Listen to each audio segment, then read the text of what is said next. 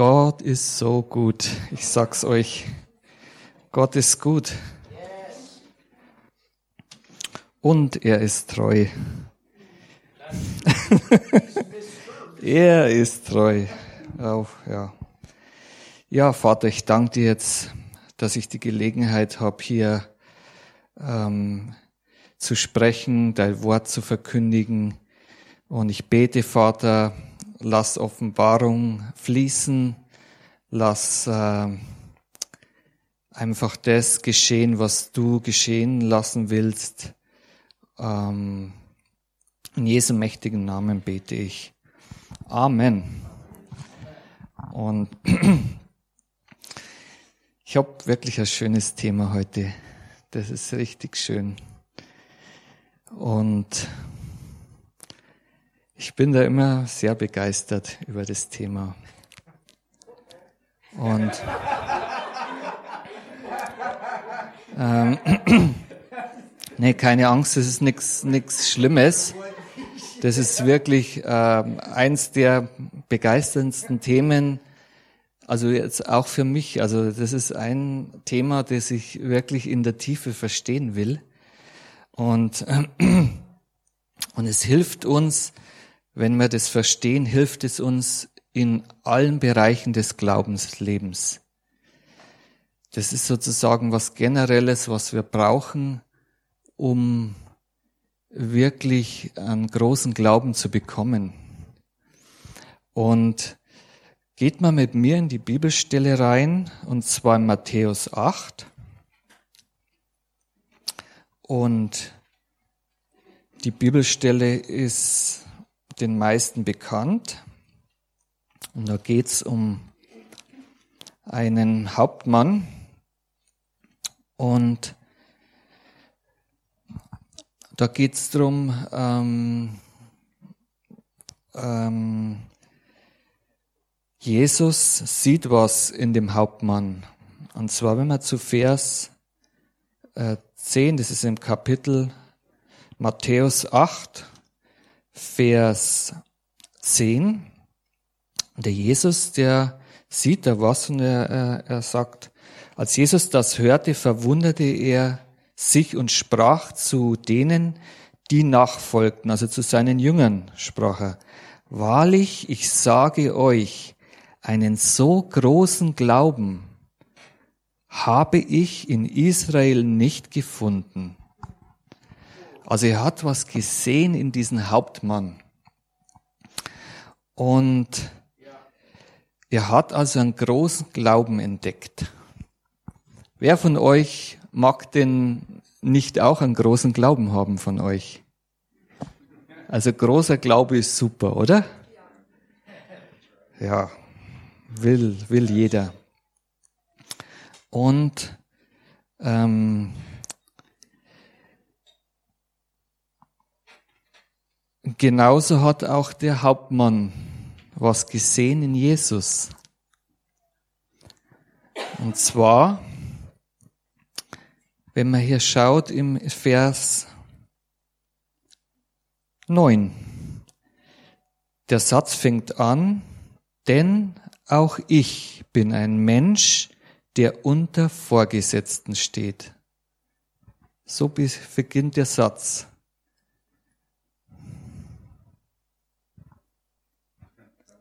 Denn auch ich bin ein Mensch, der unter Vorgesetzten steht, spricht er zu Jesus. Er sagt zu ihm, hey, ich bin ein Mensch, der unter Vorgesetzten steht. Also was hat der, der Hauptmann in dem, im Jesus gesehen? Dass Jesus unter Vorgesetzten stand. Also einer, der über ihm war. Oder? Er hat gesagt, denn auch ich, der Hauptmann spricht, denn auch ich bin einer, der unter Vorgesetzten steht. Ist doch bemerkenswert. Also der Hauptmann wusste, dass Jesus unter Autorität steht. Und gleichzeitig hat er erkannt, dass Jesus nicht dorthin kommen muss, um seine Tochter zu heilen. Es reicht, wenn er das spricht. Und dann geschieht es. Oder? Das ist soweit klar? Also Jesus hat den großen Glauben vom Hauptmann gesehen und der Hauptmann hat gesehen, dass Jesus unter Autorität steht. Dass er das, was Jesus gesprochen hat, geschehen ist. Und das hat dem Hauptmann gereicht. Das war alles, was er brauchte. Und dort zu dem sagt Jesus, er hat einen großen Glauben. Also wenn man großen Glauben haben will, muss man verstehen, wie Autorität funktioniert. Ohne das Verständnis, was Autorität ist und wie sie funktioniert, kann man keinen großen Glauben haben. Das ist notwendig dazu.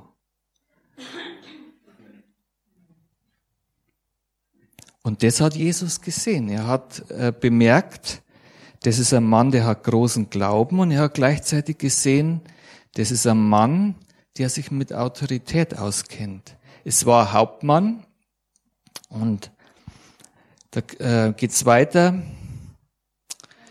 Der beschreibt es danach näher. Und zwar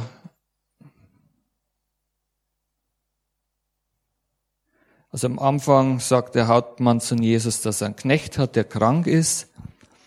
Und ähm, weiter unten heißt dann eben, wo es heißt, denn auch ich bin ein Mensch, der unter Vorgesetzten steht und habe Kriegsknechte unter mir. Und wenn ich zu diesem sage, geh hin, so geht er. Und zum anderen, komm her, so kommt er und zu meinem Knecht, tu das, so tut es. Also dort haben wir Autorität drin und delegierte Autorität.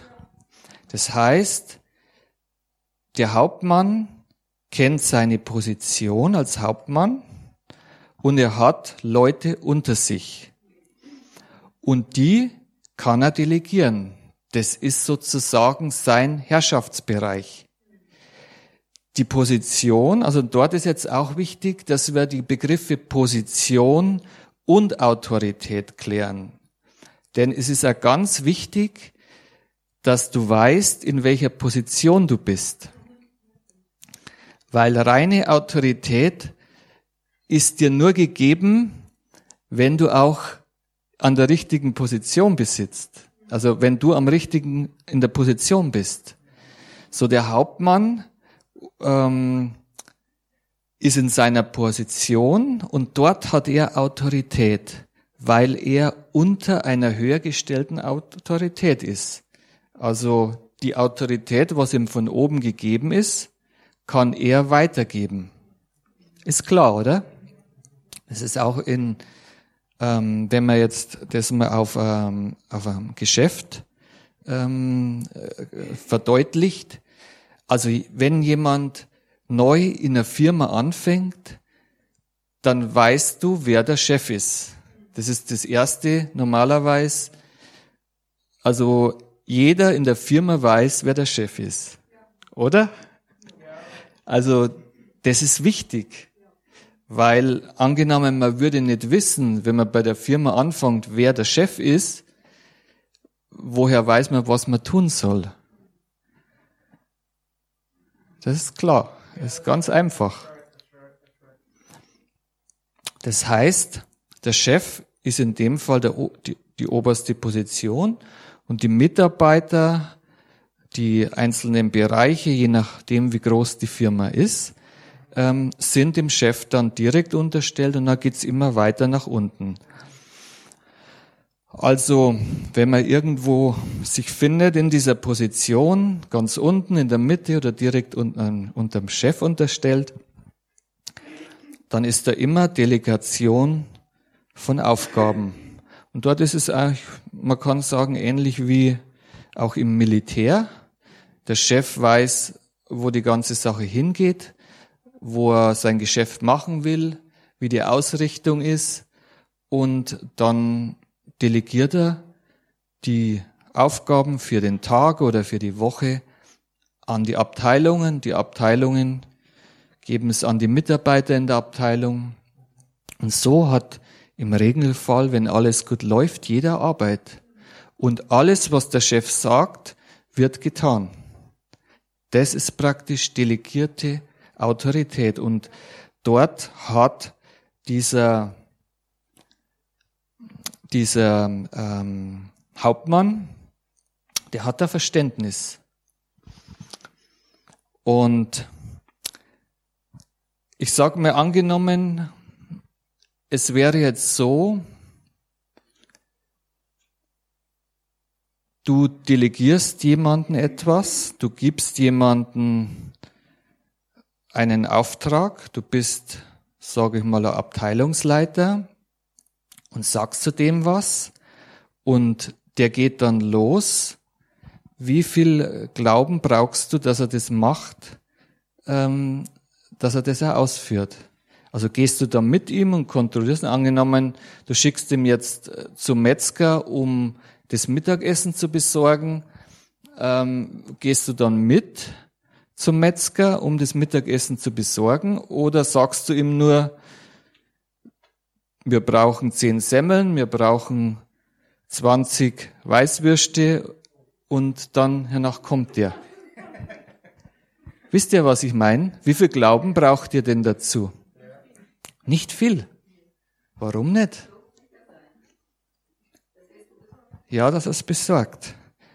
Ähm, also man, oder setzt ihr euch dann hin in der Arbeit und betet? Nee. Also, das heißt, wenn, wenn, ähm, ja, es, muss ja vergleichbar jetzt einfach sein, weil ähm, ähm, ich will ja in die Richtung hinkommen, dass, dass wir selber versteht, verstehen, was wir für Autorität bekommen haben, wenn wir in Christus sind. Das ist das ist Entscheidende, ähm, wenn wir das begreifen, wer wir sind in Christus. Das ist eine Schlüsselstelle, wenn wir erkennen können, was wir in Christus geworden sind und welche Autorität damit einhergeht, dann ist es gut, wenn man so einfache Beispiele nimmt. Und manchmal, also mir geht's oft so, wenn ich jetzt für was bete, das, das sage ich mal, ich nehme jetzt mal das Gebet raus, ein schwerwiegender Krankheitszustand ist, dann denke ich mir, ich brauche viel Glauben, um gegen diese große, schwierige Krankheit anzugehen. Ich muss mich sehr fest bemühen im Glauben. Ich bemühe mich jetzt und bringe meinen ganzen Glauben auf und dann bete ich. Es ist angenommen, es ist ein Krebs oder irgendeine schwere Lungenerkrankung oder irgendein Virus. Und ich muss dagegen angehen. Und ich hole mir alle meine Glaubenskraft aus den ganzen Jahren, die ich Gläubiger bin und bete jetzt. Macht es Sinn? Also es macht gar keinen Sinn, sondern es geht doch mehr darum, dass ich Verständnis darüber habe, wer bin ich in Christus? Was ist meine Identität? Das ist ganz ein, ein, ein, ein Schlüsselpunkt. Das heißt, welche Position habe ich und welche Autorität ist mir gegeben. Also, ich glaube, das ist ein bisschen verständlich geworden. Also es geht nicht darum, dass wir uns einen großen Glauben durch viel Gebet aufbauen, sondern es geht darum, dass wir erkennen, wie Autorität funktioniert und sie einsetzen. Und dort ist es notwendig, dass wir unsere Identität kennen und unsere Position. Wenn wir nicht wissen, wo unsere Position ist, dann setzen wir vielleicht unsere Autorität falsch ein. Ein anderes Beispiel, um das ganz klar zu bringen, dass man weiß, dass, dass man immer, immer, man kann es immer überprüfen, wenn man sich ähm, bewegt in Autorität, wo man gerade steht in der Position. Also um das zu verdeutlichen, ähm, angenommen, ich bin eingesetzt in der Kaffeebar, um dort Kaffee auszuschenken, dann habe ich die Autorität, hinter der Kaffeebar zu stehen und wenn ein Kunde kommt und sagt, ich will einen Kaffee, dann kann ich ihnen Kaffee geben. Das ist unter meiner Autorität. Also meine Position und eine meiner Aufgaben, also Job Description, einer meiner Aufgaben, wenn ich diesen Job mache, ist, ich serviere Kaffee, ich bediene die Kaffeemaschine. Das ist meine Position. So. Aber jetzt verlasse ich diese Position. Das heißt, ich tue was, was mir als Autorität gegeben ist, aber ich setze sie nicht ein im Willen meines Vorgesetzten. Zum Beispiel, da kommt jetzt ein Freund von mir vorbei. Okay, dann sage ich, ah, hi, so und so, ach, komm doch rein, magst einen Kaffee? Ja, klar, schenk den Kaffee ein und so. Und dann reden wir ein bisschen so und ähm, sage ich, ah ja, gut, du bist ein guter Kumpel, brauchst nichts zahlen. Also ciao, gut, mei, schön, dass du vorbeigeschaut hast. Verstehst, in dem Augenblick, wo ich, wo ich den Kaffee herschenke, also ich habe die Autorität, ihm den Kaffee einzuschenken und zu geben, aber in dem Augenblick, wo ich den Kaffee verschenke, würde ich nicht im Sinne von meinem Vorgesetzten handeln.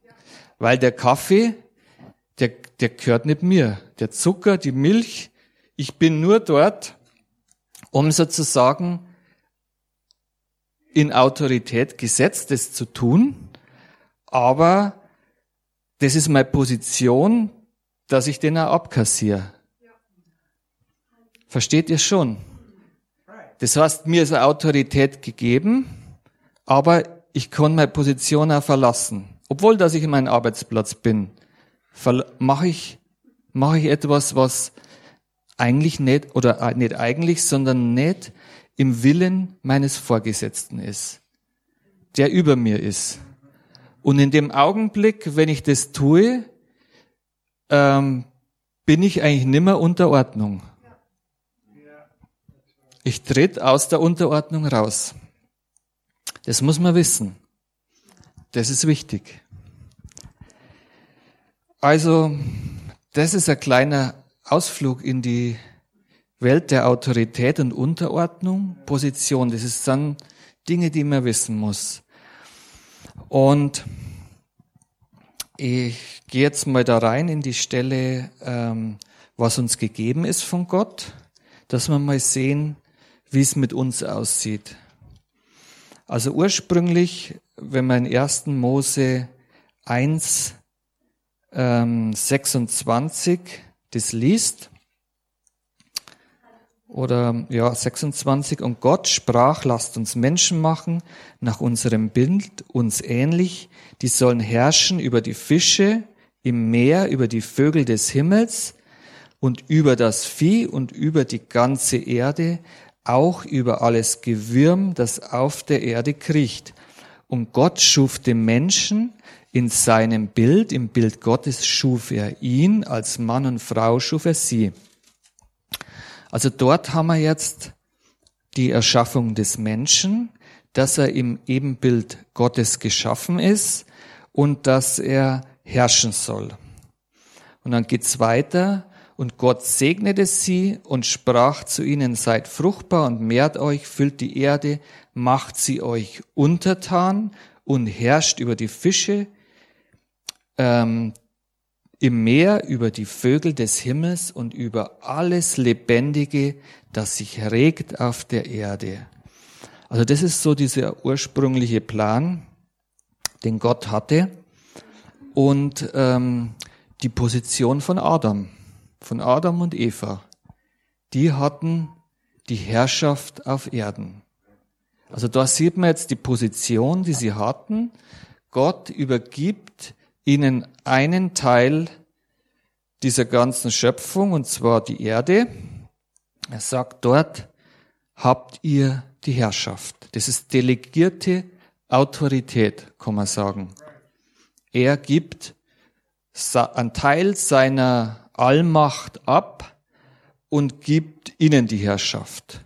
Und in dem Augenblick, wo er es macht, ähm, herrscht er nimmer, weil er delegiert diese Macht nach unten sozusagen als, an Menschen.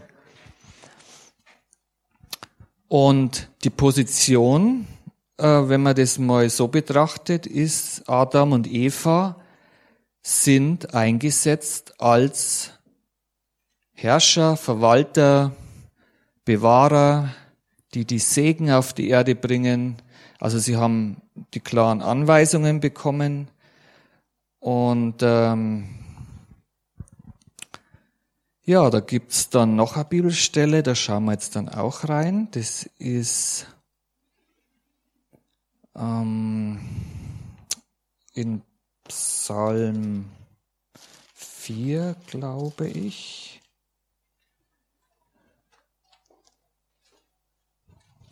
Ah, nee, das ist Psalm 8. Ah, und da heißt's, in Vers 4, wenn ich deinen Himmel betrachte, das Werk deiner Finger, dem Mund, dem Mond und die Sterne, die du bereitet hast, was ist der Mensch, dass du an ihm gedenkst, und der Sohn des Menschen, dass du auf ihn achtest. Du hast ihn ein wenig niedriger gemacht als die Engel mit Herrlichkeit und Ehre hast du ihn gekrönt. Du hast ihn zum Herrscher, da kommt es jetzt, über die Werke deiner Hände gemacht.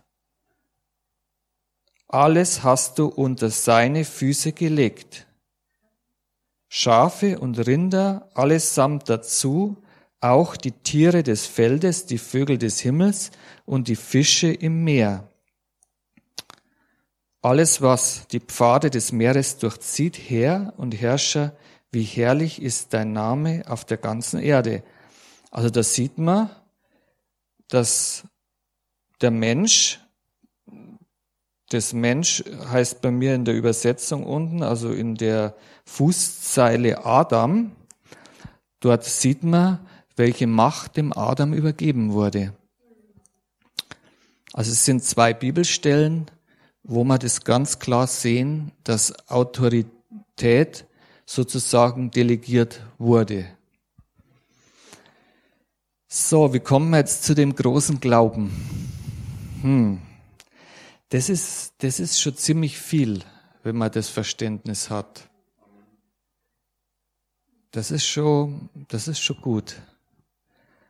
Und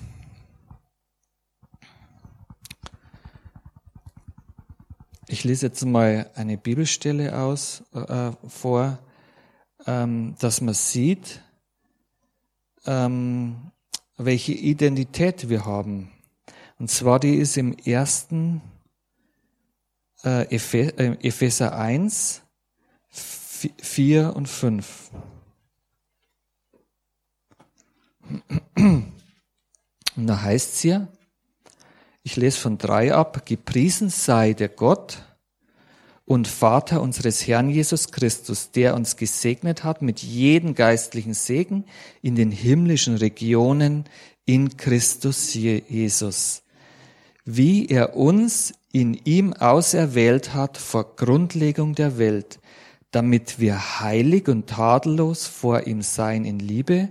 Er hat uns vorherbestimmt zur Sohnschaft für sich selbst durch Jesus Christus, nach dem Wohlgefallen seines Willens.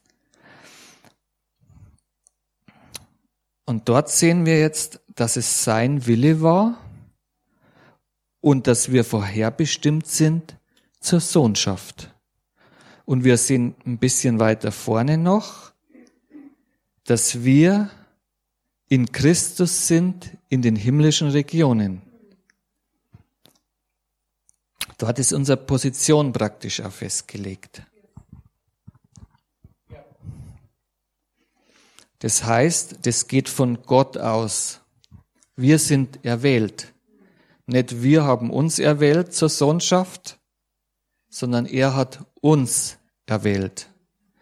Also Gottes Wille ist es, dass wir Töchter und Söhne sind. Das heißt, das bringt uns in eine bestimmte Identif Identif Identität. Identität.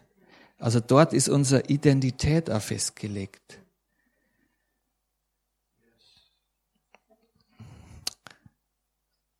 Und wenn wir nun mal zu dem Hauptmann zurückgehen, also der Hauptmann hat am Jesus was gesehen. Er hat gesehen, dass er jemand über sich hat. Er hat gesehen, dass er Vollmacht hat. Und es hat übrigens nicht nur der Hauptmann gesehen, das haben auch die religiösen Führer damals gesehen. Jesus hatte Vollmacht, indem wie er gesprochen hat, indem wie er sich bewegt hat und natürlich seine Zeichen und Wunder. Er hat Kranke geheilt, er hat Tote auferweckt, er hat Blinde zum Sehen gebracht, er hat Taube zum Hören gebracht,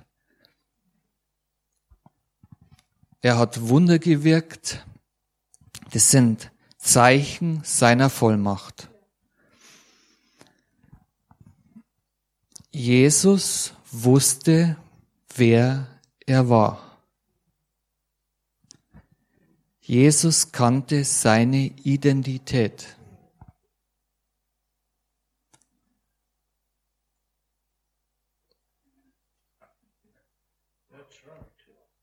Denkt ihr, dass Jesus viel Glauben brauchte, um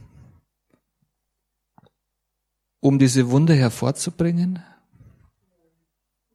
Wie viel Glauben hat er gebraucht? Hm? Glauben. Eigentlich nicht viel, weil er kannte seine Identität. Er kannte seine Vollmacht. Und könnt ihr euch die Jünger vorstellen, wie die immer erstaunt waren, wenn irgendwas passiert ist. Und Jesus hat's immer für selbstverständlich genommen. Also das kennt man doch so, wenn man mit jemand zusammen ist, der vielleicht mehr weiß wie man selbst, dann ist man sehr überrascht. Oft. Auf einmal was passiert und man denkt sich dann, wie gibt's jetzt, wie konnte der das tun? Und derjenige hat es vielleicht schon öfters gemacht und da ist es selbstverständlich. Und die Begebenheit, wo Jesus diesen ähm, Feigenbaum verflucht, die kennt auch jeder von euch. Und ich denke mir mal, das war wirklich eine Situation, wo die, die Jünger halt sehr überrascht waren. Weil er ging, ich denke mal, die gingen da vorbei und Jesus hatte Hunger und dann sah er den Baum an und es waren keine Früchte dran. Und das hat ihn halt sehr geärgert, weil letztendlich hat der Baum gesagt, du kriegst von mir nix. Und zu was ist ein Feigenbaum nützlich, wenn er keine Feigen hat?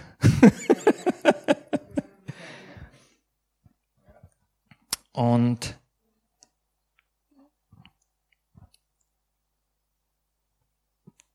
dann hat er, da können wir auch mal reingehen, das ist in, äh, in Markus 11.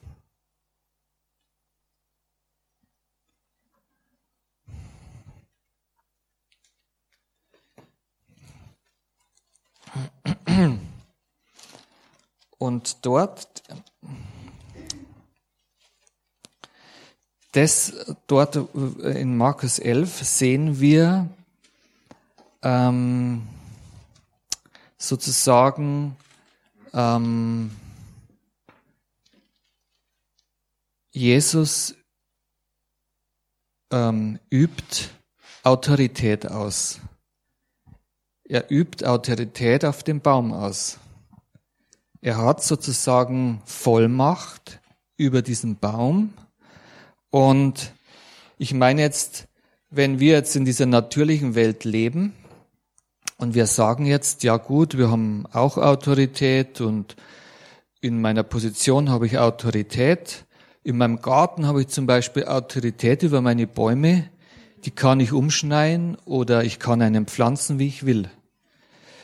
Ähm, das ist auch eine Form von Autorität, oder?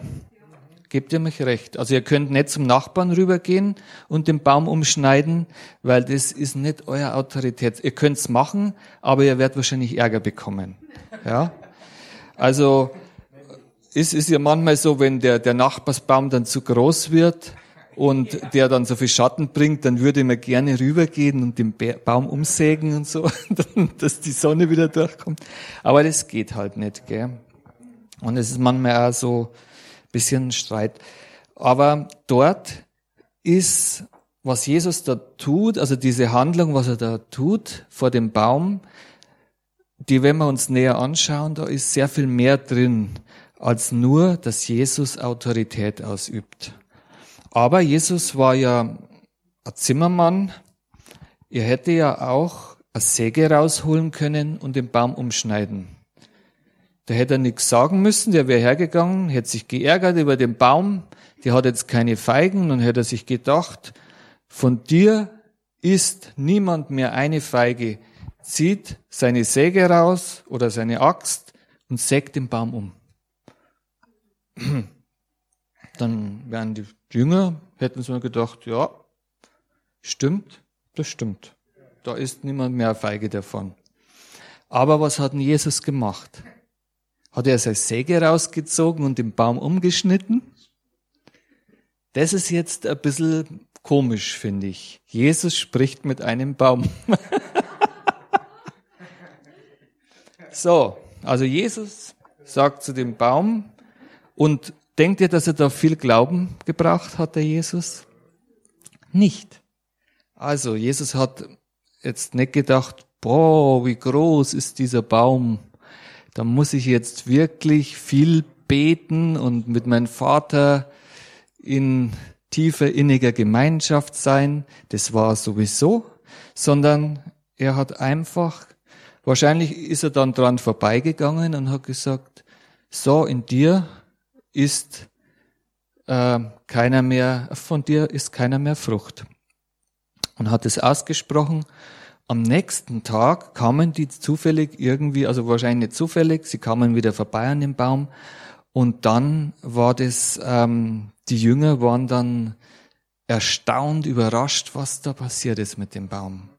Und dort sehen wir die Vollmacht Jesu. Also Jesus kannte seine Identität, er wusste, wer er war und er hat sozusagen seine Vollmacht ausgeübt. Also ohne, also man kann Vollmacht erhaben, aber man, man muss sie nicht ausüben zum Beispiel. Dann würde ja niemand merken, dass man Vollmacht hat. So, hier auf der Erde ist es ja so, dass ursprünglicherweise Gott den Menschen, also Adam und Eva, Vollmacht gegeben hat. Also was wir hier an Jesus sehen, ist die Macht, die Gott den Adam gegeben hat ursprünglich. Was wir an Jesus sehen, die Vollmacht, die Jesus hatte, ist die Vollmacht, die Gott Adam gab. Ist, ist das durchgekommen? Also diese Vollmacht, die Adam hatte, hatte auch Jesus. Wie, jetzt würde man sagen, okay, Jesus war oder Jesus ist Gottes Sohn und man könnte sagen, okay, das, aber wenn man jetzt die, die am Anfang der Schöpfung anschaut, also es ist ja so, dass bei Gott es so ist, dass er, dass er seine Entscheidungen nicht ständig ändert. Das heißt, einmal macht er so, beim nächsten Mal macht er so.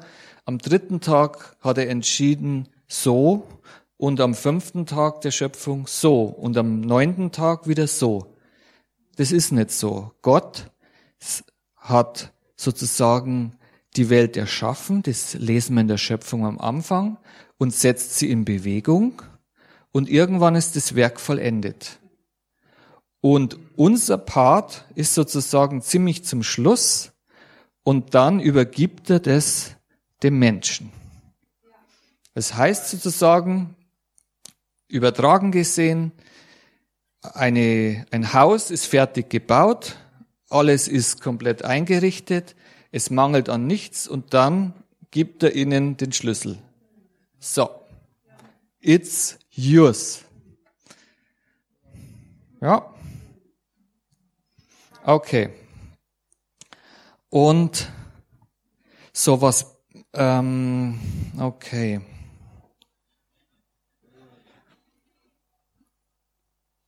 Ich hätte jetzt eine andere Bibelstelle, die schiebe ich jetzt da noch ein. Und da verweist es nun mehr auf Jesus und das zeigt nun mal auch ähm, seine Identität. Und zwar lesen wir die im Hebräerbrief. Und zwar, da heißt es im Hebräer 1, 1, nachdem Gott in vergangenen Zeiten vielfältig und auf vielerlei Weise zu den Vätern geredet hat durch die Propheten, hat er in den letzten Tagen zu uns geredet durch den Sohn. Ihn hat er eingesetzt zum Erben von allen. Durch ihn hat er auch die Welten geschaffen. Dieser ist die Ausstrahlung seiner Herrlichkeit und der Ausdruck seines Wesens und trägt alle Dinge durch das Wort seiner Kraft. Also dort sehen wir nochmal die Autorität und Identität von Jesus Christus. Also durch ihn wurden die Welten erschaffen. Dann ist es ja eigentlich ganz logisch, dass er Autorität hat, oder? Also wenn durch ihm das erschaffen ist, dann weiß er, wie alles im kleinsten zusammenhängt. Also wir haben nicht annähernd eine Ahnung, wie das alles funktioniert. Also die Wissenschaft hat großen, ähm, große Errungenschaften gemacht, aber ich sag mal, in vielen Dingen wissen sie nicht, wie die Dinge funktionieren. Wie ein Baum wächst zum Beispiel. In ein paar Jahren ist er irgendwie riesengroß, aber wie das alles funktioniert, schon im Groben, aber also wisst ihr, was ich meine? Also durch ihn sind die Welten erschaffen. Es ist auch ähnlich wie bei einem Chef, ja. Der Chef, wenn er Firma aufbaut, der war vom Anfang an mit dabei. Der kennt jeden Mitarbeiter, der kennt alle Richtungen, die sie gegangen sind, alle Fehltritte. Der kennt in der Firma alles. Und wenn du denkst, dass der Chef bestimmte Dinge nicht weiß, das ist lächerlich. Du denkst vielleicht, er weiß es nicht, aber er weiß es. Weil Chefs wissen sehr viel. Weil sie das, wenn, wenn sie eine Firma über lange Zeit geführt haben, die wissen, was los ist in der Firma. Und so ist es mit Gott auch und so ist es mit Jesus auch. Er, er, er hat es geschaffen, durch ihn wurden die Welten geschaffen und so kennt er alles. Also für ihn Er braucht keinen großen Glauben, um seine Autorität einzusetzen. So, wie ist es mit uns? Kennen wir unsere Autorität und unsere Identität?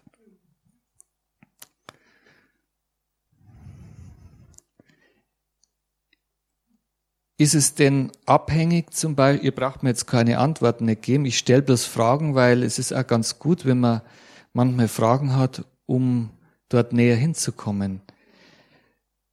Ist es denn notwendig, sage ich mal,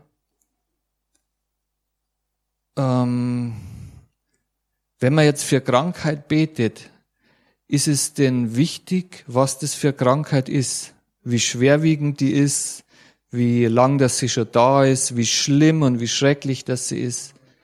Hat es irgendwas zu tun, wenn du da dagegen betest oder dafür betest, wie auch immer, der Autorität ausübst, hat es irgendwas zu tun mit deiner Autorität und Identität? Nein. Es könnte natürlich sein, dass diese Symptome und die Krankheit und all das, was du erfährst,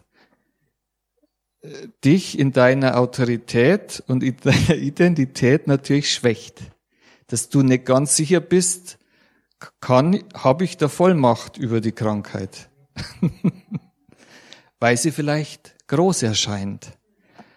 Aber letztendlich geht es darum, dass wir zu jeder Zeit immer wissen, wer wir sind in Christus. Und jetzt, wir haben ja vorher gelesen, dass Gott von Gottes ausgeht, dass wir die Sohnschaft von ihm, also es ist sein Wille, dass wir Söhne und Töchter sind. Und jetzt ist es eigentlich die Frage, sind wir schon sind wir noch, sind wir noch nicht in der Position oder sind wir schon in der Position eines Sohnes oder einer Tochter? Weil da gibt's eine schöne Bibelstelle, dort heißt's, wenn der Erbe sozusagen noch nicht wirklich das Erbe angetreten hat, weil er noch nicht reif dazu ist, ähm, dann ist er genauso wie der Knecht. Also wenn man jetzt einen Hof hat, wo Arbeiter sind, wo Märkte und Bedienstete sind und ähm, der Vater dieses Gut, diesen Bauernhof oder dieses Anwesen verwaltet und der Sohn da ist und der Sohn aber noch nicht in dem reifen Alter ist, diesen Hof zu führen, dann ist er letztendlich, wenn man das betrachtet, was er für Aufgaben hat, und, und so weiter, ist er nicht recht viel, ist er eigentlich wie die Bediensteten am Hof. Er hat nicht die Vollmacht über die Entscheidungen, die der Vater trifft. Und der Vater wird dem Sohn das auch nicht zu früh geben, wenn er es zum Beispiel noch nicht kann. Wenn der, der, der Sohn noch nicht reif genug ist, dann kann er ihm das Erbe nicht geben. Der wird es vielleicht verschleudern oder innerhalb von einer kurzen Zeit wäre vielleicht der Bauernhof äh, runtergewirtschaftet. Und das, finden wir im ähm, Galater 4.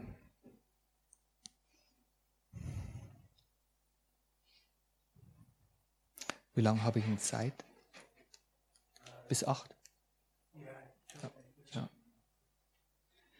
Und dort heißt es, ich sage aber, solange der Erbe unmündig ist, besteht zwischen ihm und einem Knecht kein Unterschied, obwohl er Herr aller Güter ist sondern er steht unter Vormündern und Verwaltern bis zu der vom Vater festgesetzten Zeit. Ebenso warten auch wir, als wir noch unmündig waren, den Grundsätzen der Welt als Knechte unterworfen. Als aber die Zeit erfüllt war, sandte Gott seinen Sohn, geboren von einer Frau und unter das Gesetz getan, damit er die, welche unter dem Gesetz waren, loskaufte, damit wir die Sohnschaft empfingen. Weil ihr nun Söhne seid, hat Gott den Geist seines Sohnes in eure Herzen gesandt, der ruft, Abba Vater. So bist du also nicht mehr Knecht, sondern Sohn, wenn aber Sohn, dann auch Erbe Gottes durch Christus. Also das, das sehen wir die Sohnschaft wieder drin. Wir sehen, dass es ähm, vom Vater festgesetzte Zeit ist, wann er das Erbe übergibt und sozusagen der der ähm, unmündige Sohn in die Sohnschaft kommt und dann letztendlich der Erbe aller Güter ist. Das heißt, ähm, der Sohn erbt dann sozusagen den ganzen Besitz und hat Vollmacht über alles und jeden in diesem Bereich. Das ist das auch, was äh, Gott mit uns beabsichtigt. Und der Fall ähm, des Menschen, also der Mensch ist nicht mehr in diesem ursprünglichen Zustand der Vollmacht. Und das sehen wir auch. Den Sündenfall kennt jeder von uns. Und wir sehen, einer der Gründe, warum Jesus hier auf Erden war, das finden wir im Matthäus-Evangelium. Und da heißt es hier in Matthäus 28, Vers 18, und Jesus trat herzu, redete mit ihnen und sprach, mir ist gegeben alle Macht im Himmel und auf Erden.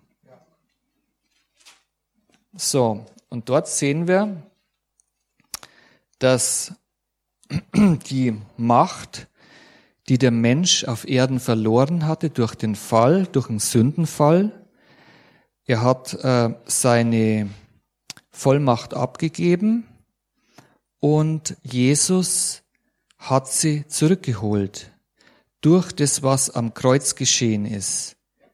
Er hat sozusagen, Gott hatte die Vollmacht dem Menschen gegeben, der Mensch hat sie im Sündenfall Satan gegeben so hat die, der Mensch nicht mehr die Vollmacht, sondern Satan.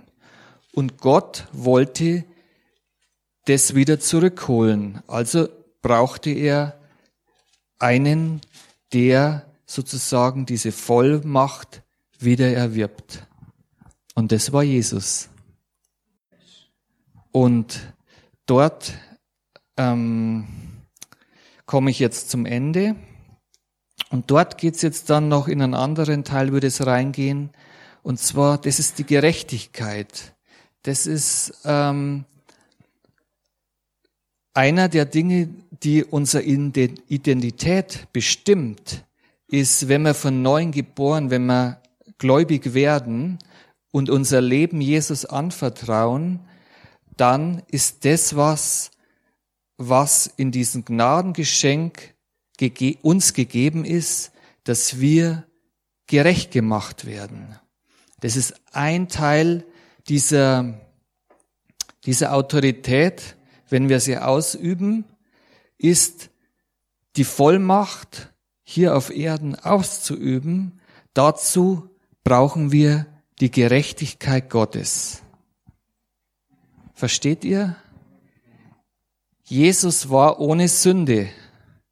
Das heißt, er war unter Autorität seines Vaters und hat den Willen des Vaters getan. Das heißt, um die Werke Gottes hier auf Erden zu tun und wieder Vollmacht auszuüben,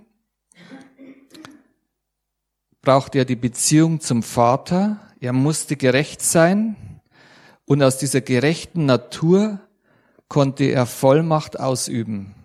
Dazu brauchte er keinen so großen Glauben.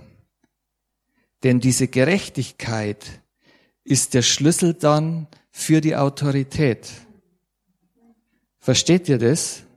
So wie für den großen Glauben der Schlüssel ist Autorität und das Verständnis darüber, so ist der Schlüssel zur Autorität die Identität und die Gerechtigkeit, die wir von Gott bekommen haben. Und dort stoppe ich jetzt, weil das wäre dann das nächste Thema, wo ich reingehen würde. Also, ich hoffe, dass, dass dort euer Glauben oder das Verständnis über Glaube, wie viel Glaube das man braucht, um die Werke Jesu auch zu tun. Also es hat mit Autorität und Verständnis von Autorität zu tun, mit der Position, in der man ist. Auch ein Punkt ist Unterordnung, aber das hat mit Position zu tun. Und äh, Identität und dann die Gerechtigkeit, die wir bekommen haben, das nicht als aus einem selbst ist die Gerechtigkeit, sondern das ist die Gerechtigkeit, die von Gott kommt, durch Jesus Christus. Amen.